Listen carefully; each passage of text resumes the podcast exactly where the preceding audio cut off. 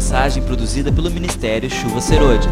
Para ter acesso a outras mensagens, entre no nosso site www.chuva.serodia.com.br. O nome que eu vou dar para o tema de hoje é Discernindo os Ataques das Trevas. Nos dias em que vivemos, é muito importante a igreja saber discernir os tipos de ataques que vêm por parte das trevas contra a igreja, contra os irmãos, contra os ungidos do Senhor. E eu acredito que isso faz parte deste momento de guerra espiritual pelo qual nós estamos passando. Eu vou começar com uma história e vou terminar com outra. A primeira história que nós vamos ver juntos é a história de Elias. E o que aconteceu com Elias no meio do seu ministério. Então vamos lá para 1 Reis, capítulo 19. Elias se levantou contra os profetas de Baal no Monte Carmelo.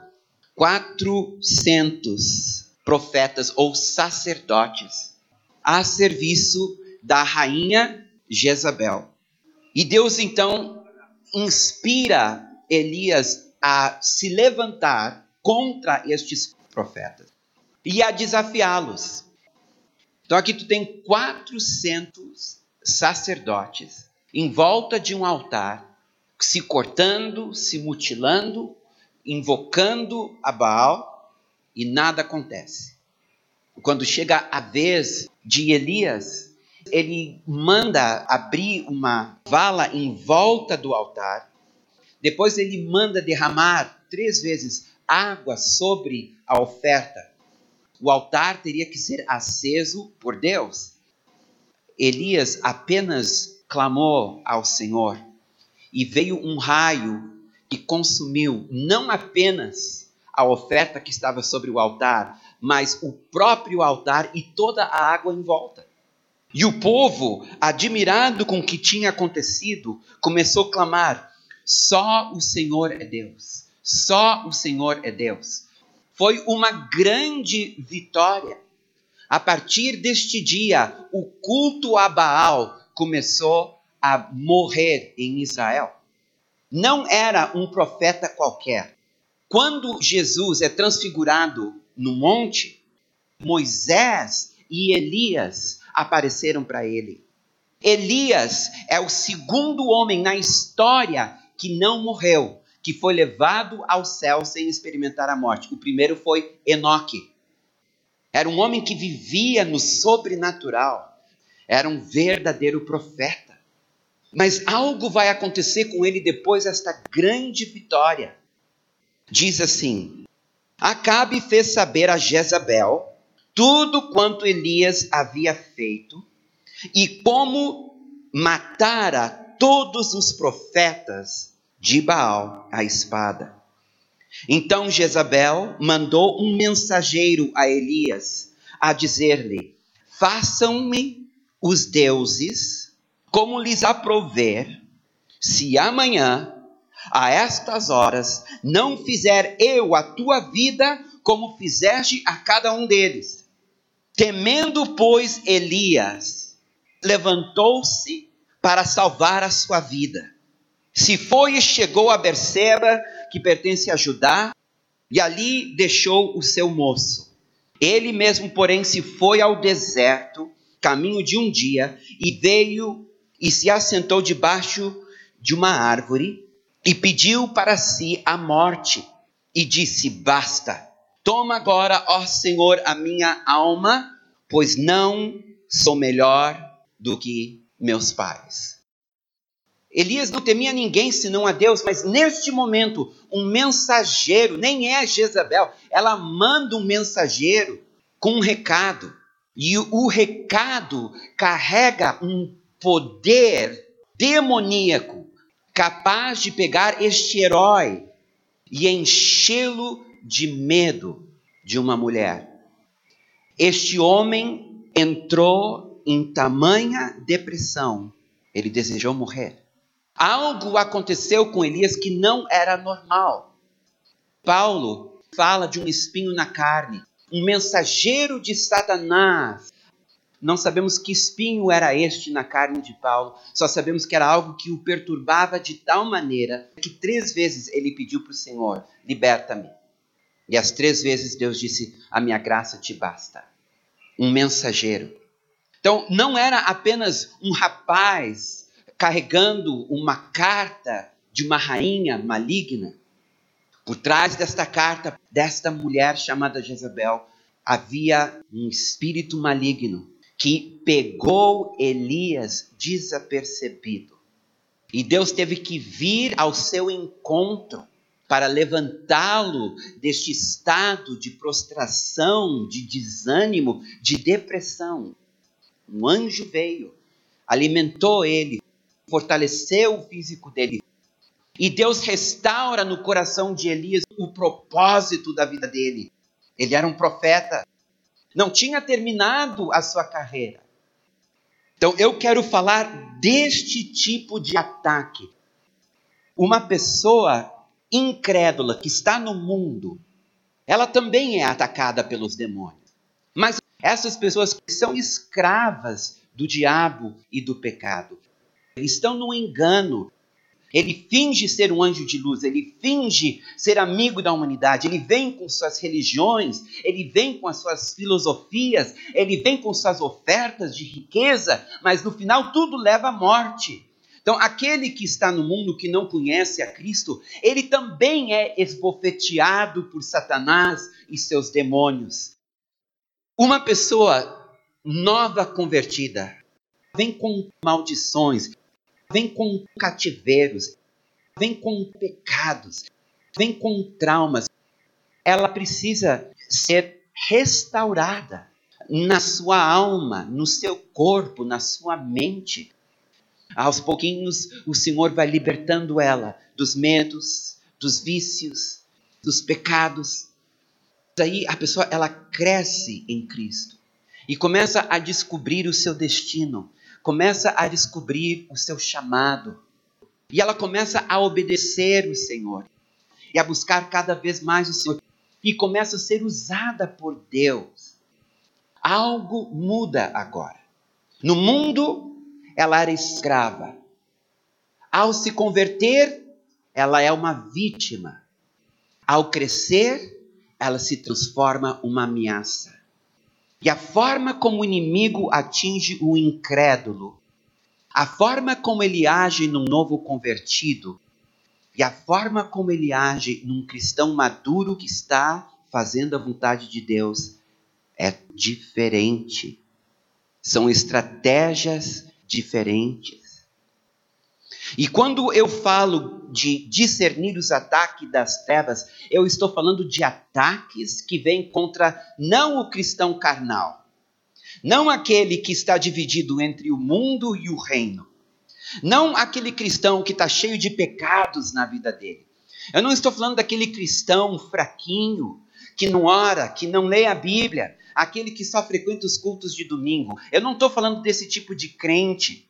Eu estou falando daqueles que amam ao Senhor, daqueles que querem fazer a sua vontade, daqueles que estão crucificando a sua carne, que não querem mais dar lugar à carne, ao pecado, que não querem mais fazer parte deste mundo, do sistema, do espírito deste mundo. Estes que estão realmente buscando conhecer e viver a vontade de Deus. O tipo de ataque que este tipo de pessoa sofre.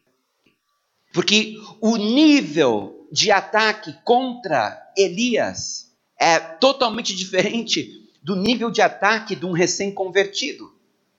Na medida que o Senhor vai nos levantando, na medida que nós vamos conhecendo a nossa identidade em Cristo, na medida que nós vamos entrando no nosso destino, mais perigosos nós vamos nos tornando. Vocês sabem que Satanás é um anjo caído.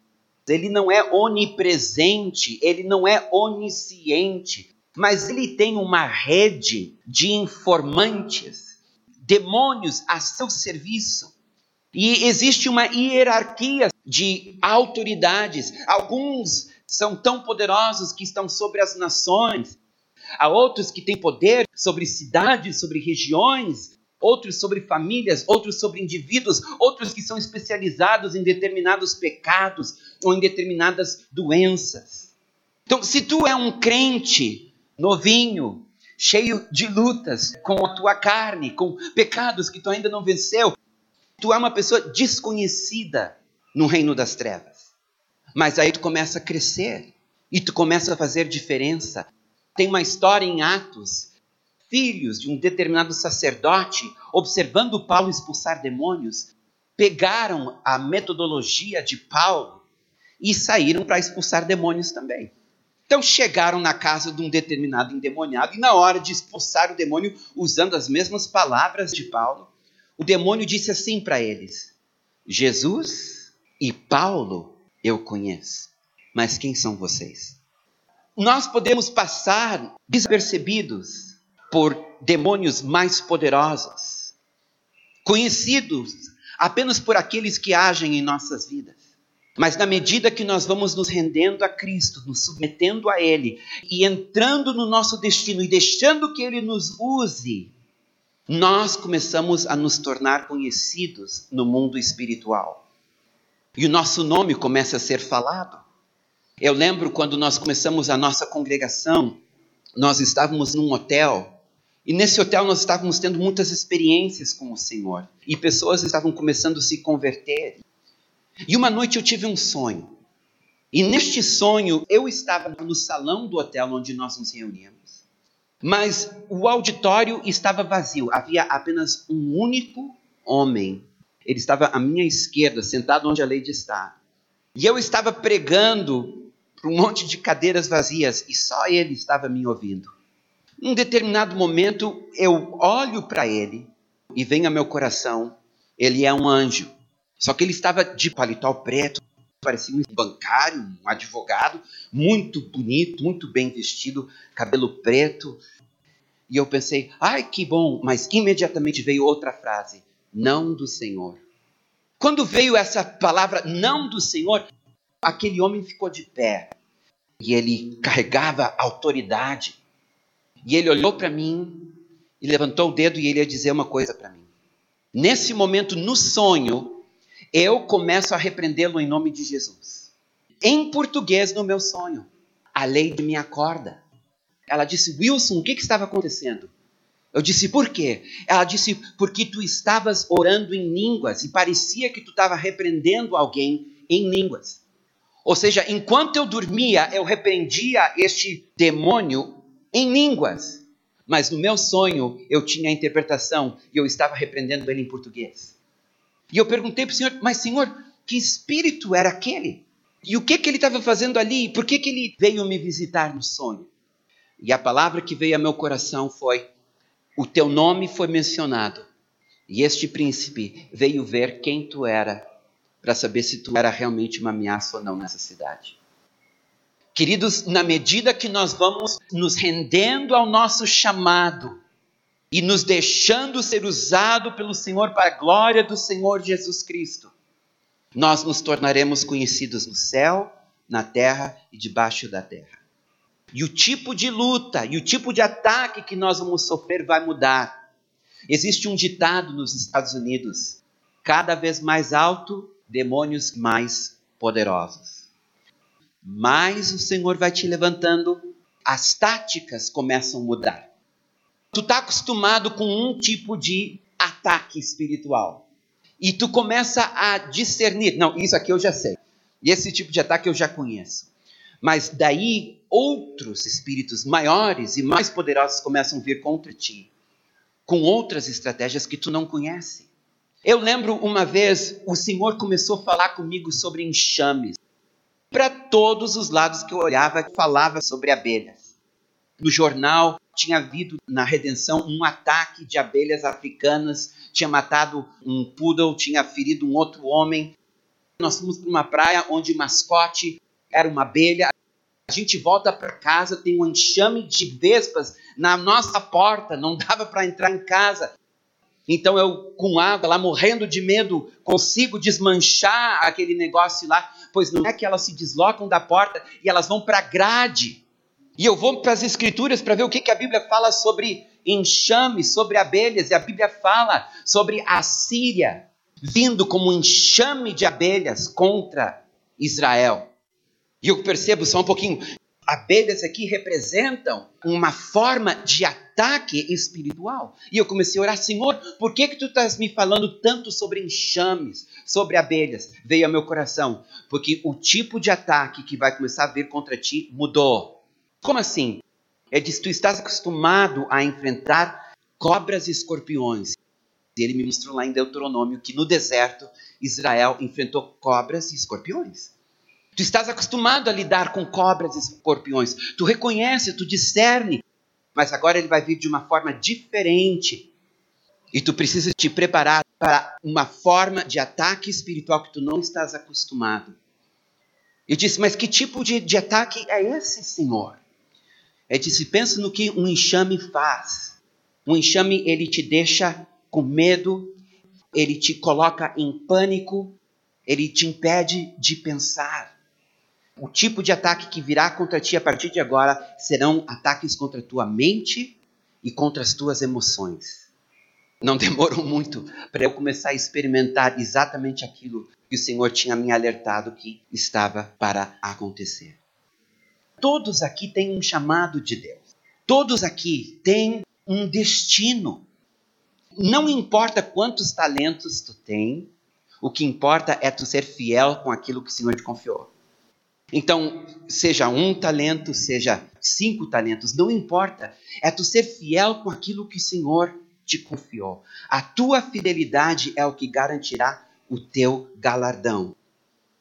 Tem algumas coisas que são básicas curar enfermos, expulsar demônios, ressuscitar mortos, curar leprosos. De graça recebeste, de graça dai. Esses sinais seguirão aos que crerem. Expulsarão demônios, falarão novas línguas. Se comerem alguma coisa mortífera, não lhe fará mal. Imporão as mãos sobre os enfermos e serão curados. Isso é o beabá do Evangelho. Ele espera isso de todo crente. E daí tem aquelas funções mais específicas, alguns chamados para o louvor, outros para o serviço, outros para a posição de liderança, outros para o mercado de trabalho. Enfim, não existe limites àquilo que o Senhor pode fazer através da tua vida. Mas a verdade é que Ele deseja usar a todos, porque ninguém na igreja é um apêndice. Todos têm um lugar, todos têm uma função. E quando tu entende isso, e quando tu te rende, te entrega ao teu chamado, te prepara. Que na medida que tu avançar, na medida que tu frutificar, na medida que tu glorificar a Deus, tu vais ter que confrontar inimigos. Tu serás atacado. Porque o inimigo precisa fazer de tudo para não perder o território que ele já conquistou. Muitos crentes vivem suas vidas desapercebidos que forças ocultas estão trabalhando para roubar sua alegria, matar seus sonhos e destruir suas famílias.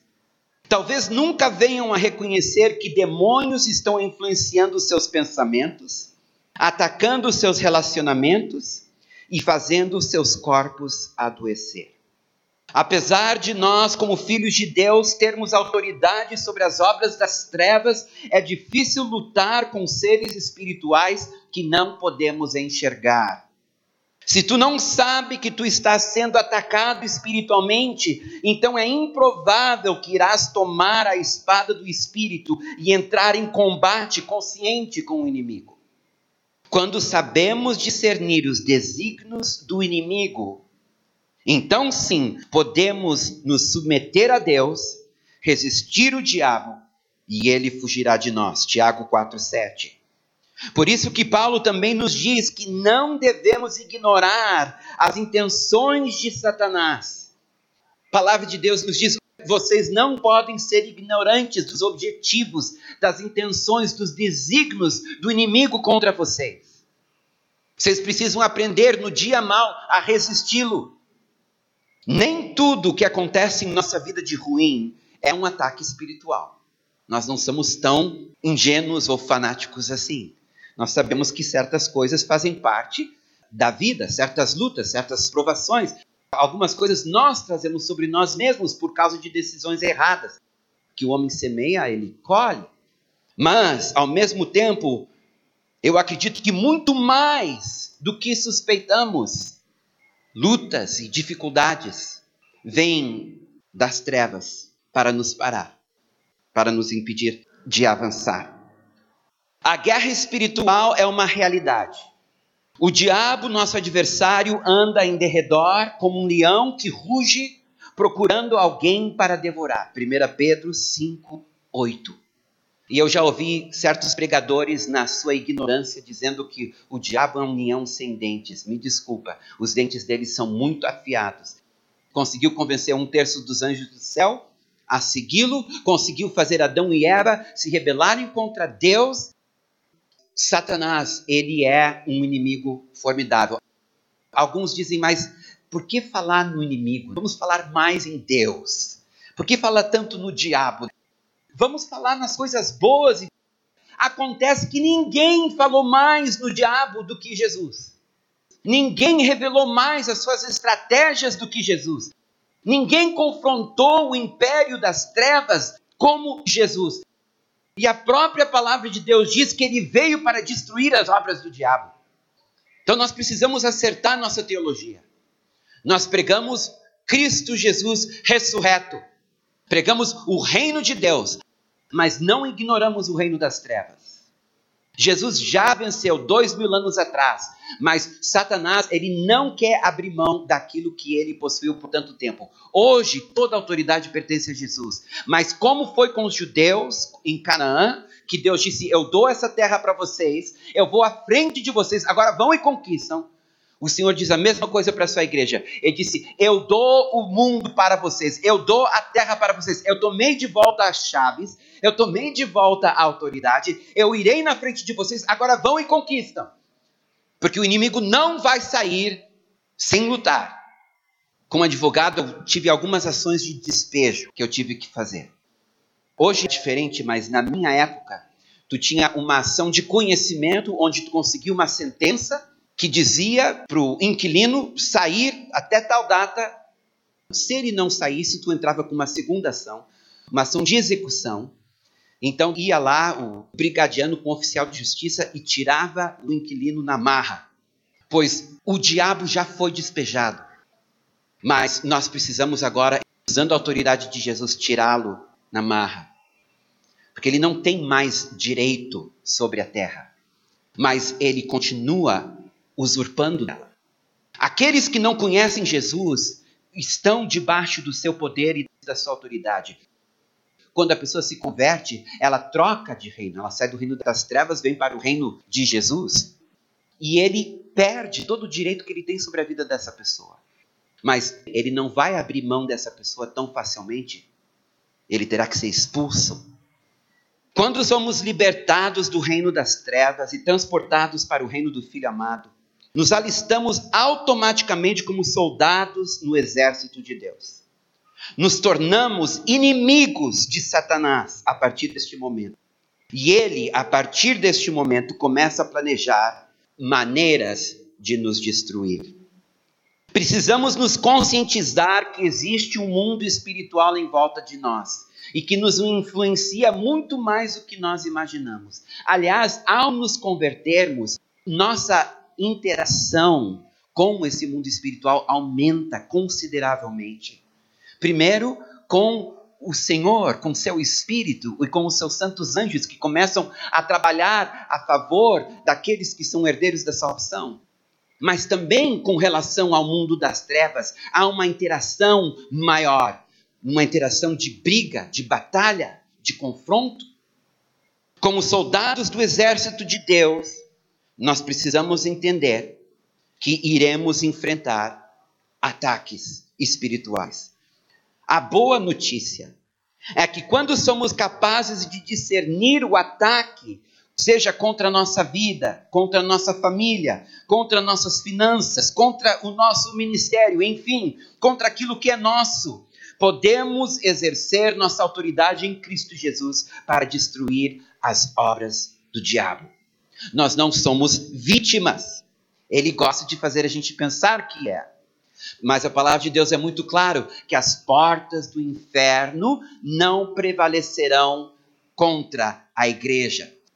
Tem certas fortalezas que não tem como tu escalar elas, não tem como tu derrubar os seus muros, são muito fortificados. A única maneira de entrar é pelas portas. Então, todo o objetivo do exército inimigo é arrombar as portas. Se as portas conseguem se manter firmes, o povo dentro do castelo está seguro até que o sítio termine. Jesus disse: As portas do inferno não resistirão.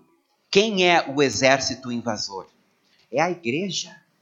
E é o inimigo que está dentro da sua fortaleza, tentando manter as portas fechadas. Mas Jesus disse: Não te preocupe, igreja, tu vai romper as portas. Em outro lugar diz: Em breve, o Deus da paz colocará Satanás debaixo dos teus pés. Somos mais do que vencedores em Cristo Jesus. Vencedores do quê? vencedores nesta guerra que Jesus já venceu há dois mil anos atrás. E hoje nós estamos impondo a sua autoridade sobre a terra. E um dia ele vai voltar para que todo joelho se dobre e toda língua confesse. O Senhor tem nos dado uma armadura e o Senhor tem nos dado armas espirituais. A armadura está em Efésios 6,13.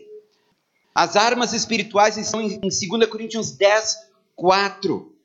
Esta armadura e estas armas ele nos deu para, na hora do ataque, quando nós estamos atacando, ou na hora da defesa, quando nós estamos sendo atacados, nós saibamos como agir para vencer e permanecer de pé no dia mau. Jesus não ignorou as obras das trevas. Pelo contrário, a Bíblia diz que para isto o Filho de Deus se manifestou para desfazer as obras do diabo. 1 João 3, 9.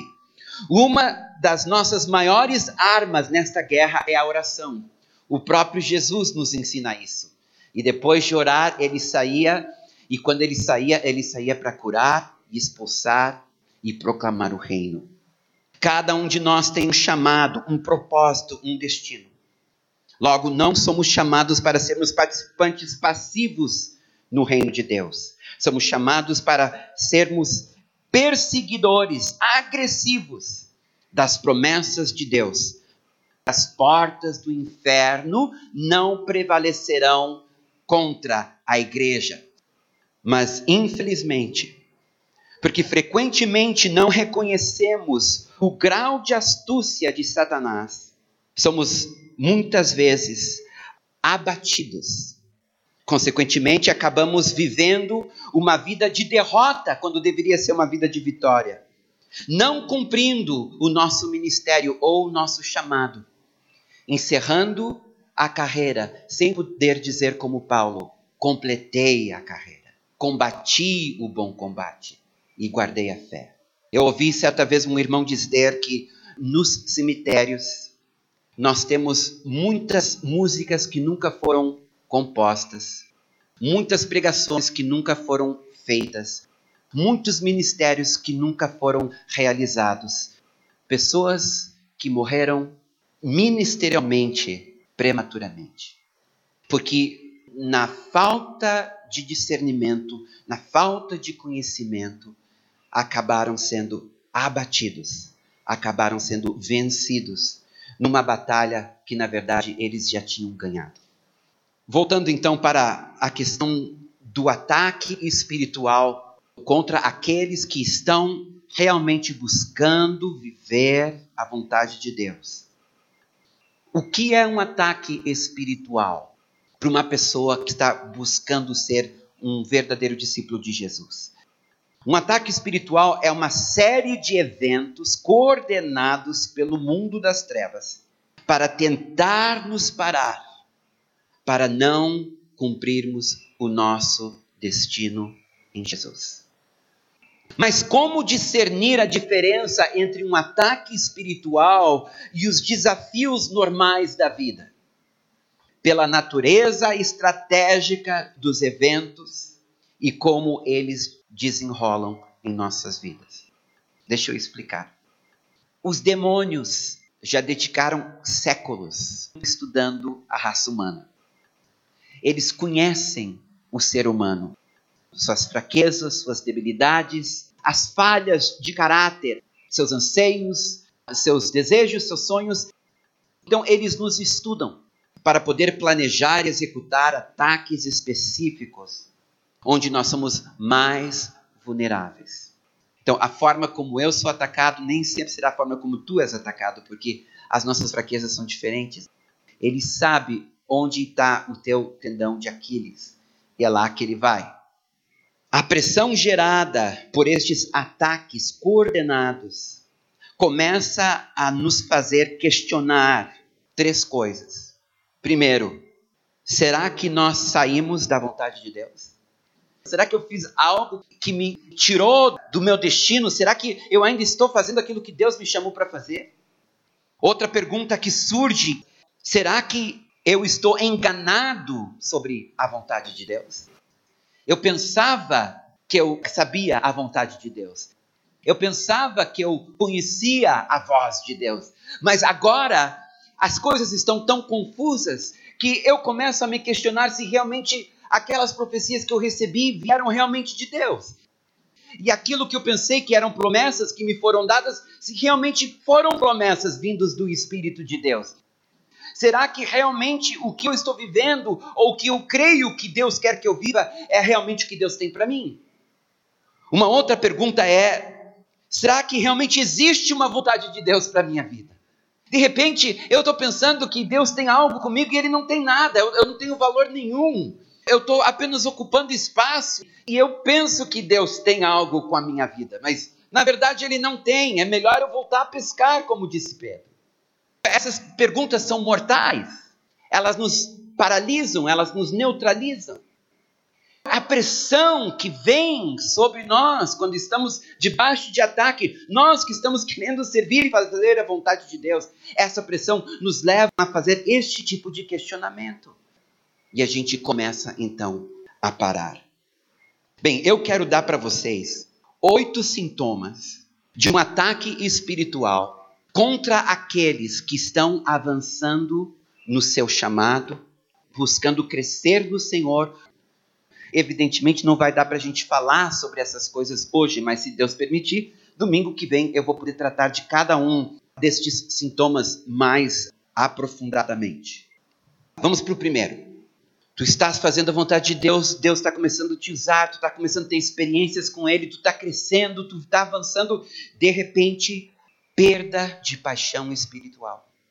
Quando tu vê, tu perde vontade de orar, perde vontade de ler a Bíblia, tu perde a vontade de louvar, tu perde a vontade de ir nos cultos.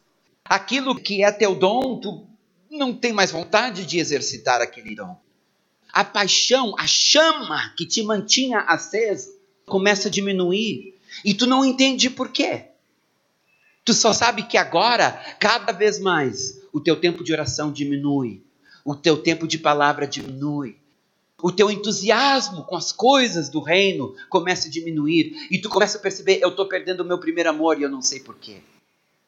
Tu te enche de culpa e mal sabe, tu, que tu estás debaixo de um ataque satânico. Outro sintoma: frustração extrema. Tudo aquilo que tu sonhou, tudo aquilo que tu pensou, tudo aquilo que tu esperava, de repente eu estou frustrado com o meu trabalho, eu estou frustrado com o meu estudo, eu estou frustrado com a minha família, eu estou frustrado com a igreja, eu estou frustrado com o meu chamado, eu estou frustrado com a minha vida. Nada daquilo que eu imaginei, nada daquilo que eu pensei. E o inimigo começa a dizer: tu não vale nada, tu não vai dar em nada, ah, tu estava totalmente enganado. E, e vem uma frustração e tu diz: não era essa vida que eu esperava ter em Deus. E tu está pronto para desistir. Um terceiro sintoma: confusão quanto ao propósito da tua vida. Isso é terrível também. De repente tu fica como zonzo, sabe? Vem uma nuvem, uma sombra sobre ti e, e, tu perde o norte. Tu não sabe mais Por que, que eu estou aqui? Qual é o sentido da minha vida? Para onde eu vou? O que, que eu faço agora? Tu perde o propósito. Um tempo atrás tu sabia exatamente onde tu queria ir, onde tu queria chegar, o que tu queria fazer, o que tu acreditava que Deus tinha para ti. Agora tu não tem mais certeza de nada. E tu pensa, mas será que é para eu estar nessa cidade? Será que é para eu estar neste país? Será que é para eu estar nessa? Eu não tenho mais certeza de nada. Será que é para eu estar nessa profissão? Será que é eu para estar estudando este curso? Tu perde o norte e de repente tu não sabe mais o que fazer da tua vida. Se isso acontece quando tu é jovem, ainda tu tem chance. Se isso acontece depois que tu está mais velho, chega na minha idade, daí é muito preocupante. Mas de qualquer maneira, é um ataque para te parar, para te neutralizar. Um quarto sintoma: falta de paz. De repente a paz se vai. É angústia, é preocupação, é medo, é dúvida. E a paz se vai. Quando tu vê, tu tá com insônia. Quando tu vê, tu tá com taquicardia. Quando tu vê, tu tá com ataques de pânico. E tu não sabe o que está acontecendo contigo. O reino de Deus, que consiste em justiça, paz e alegria no Espírito Santo, se foi. E tu não sabe o que está acontecendo. Tu só sabe que a paz se foi. Tu estás sob ataque. Outro sintoma: cansaço excessivo. Não importa quantas horas tu dorme, no outro dia tu levanta, parece que tu tomou uma surra. Tu está sempre cansado, tu está sempre fatigado. Daí tu pensa, se eu tiver férias, vou me recuperar. Tu tira 30 dias de férias, tu volta tão cansado quanto tu saiu. Tu pensa se eu dormir mais horas, não adianta. Tu pensa se eu mudar de emprego, trabalhar menos horas, não adianta, porque essa fadiga, este cansaço, esse desânimo, esses chumbos nas tuas pernas é um ataque espiritual para te fazer parar. Outro sintoma, Sintoma número 6: vontade de desistir de tudo. Vem um desânimo que de repente tu pensa assim: não vale a pena. É o que aconteceu com Elias, né? Não vale a pena. Eu desisto. É muito trabalho, é muito esforço por nada. Olha quantos anos e não saí do lugar. Eu desisto. Eu entrego a toalha. Esse desânimo esta vontade de desistir. Tu pensa, sou eu, é minha alma batida. Não, é um ataque. São demônios vindo sobre ti, te oprimindo, tentando te levar a desistir do teu chamado, da tua vocação, do teu lugar no corpo e do teu galardão.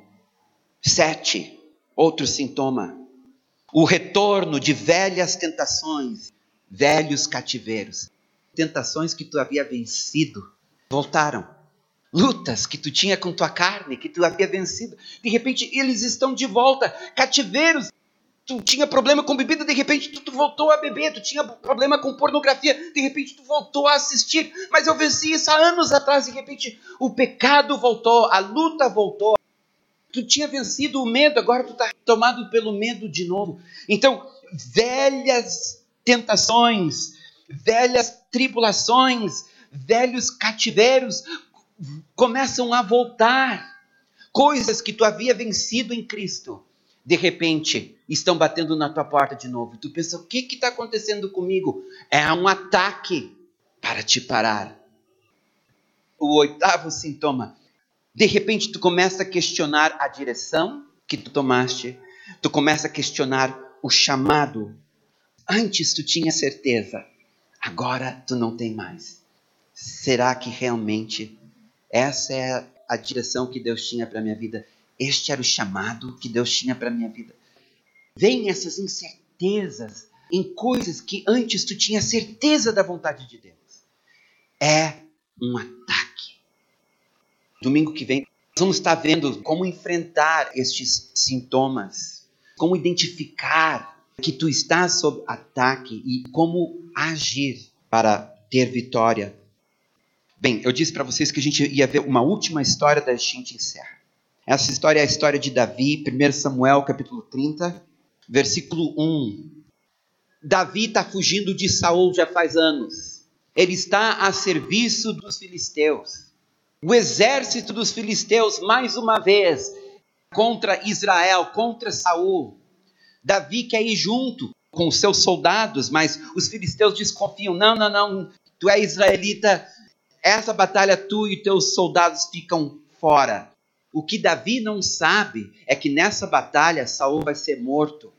E logo em seguida, Davi será declarado rei sobre Judá. Há uma promoção.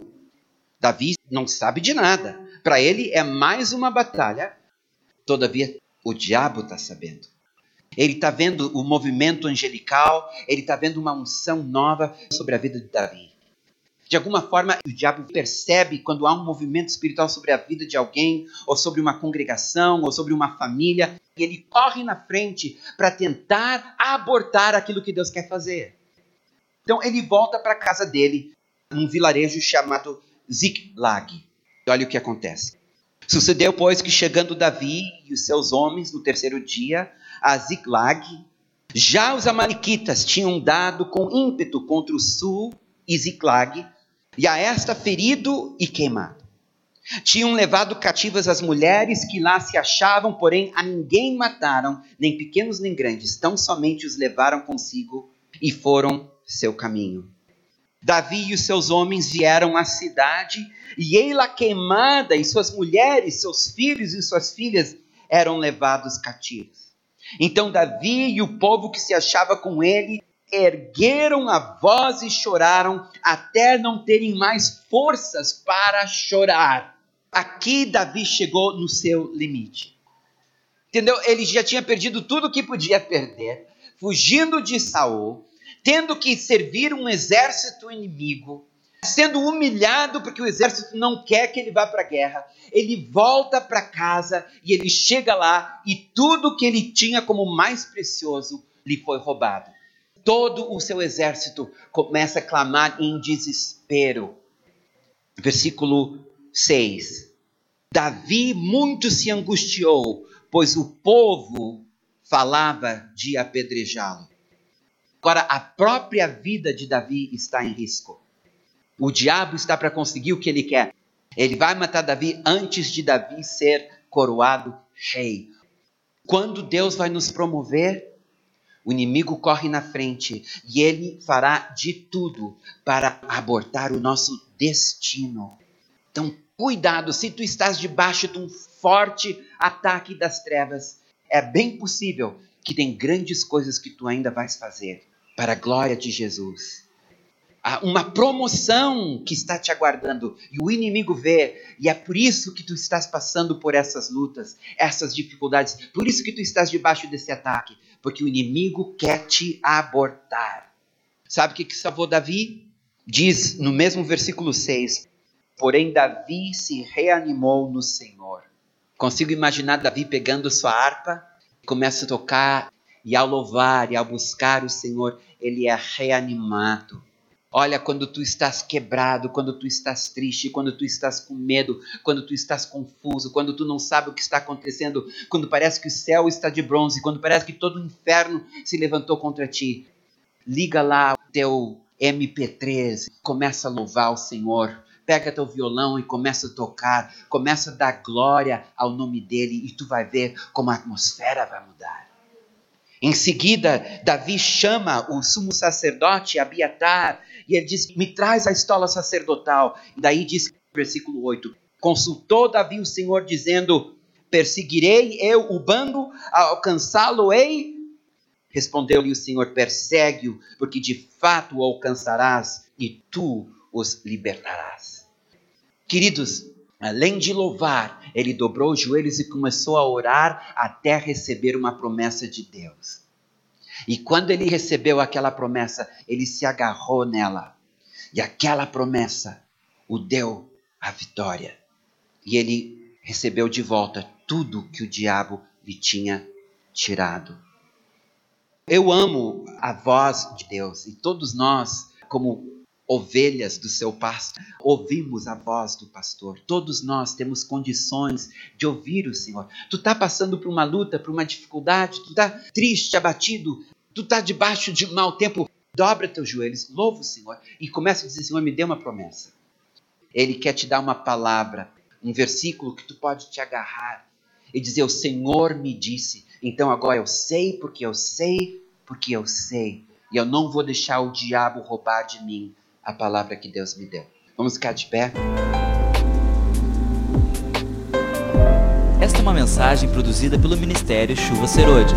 Para ter acesso a outras mensagens, entre no nosso site www.chuva.serodia.com.br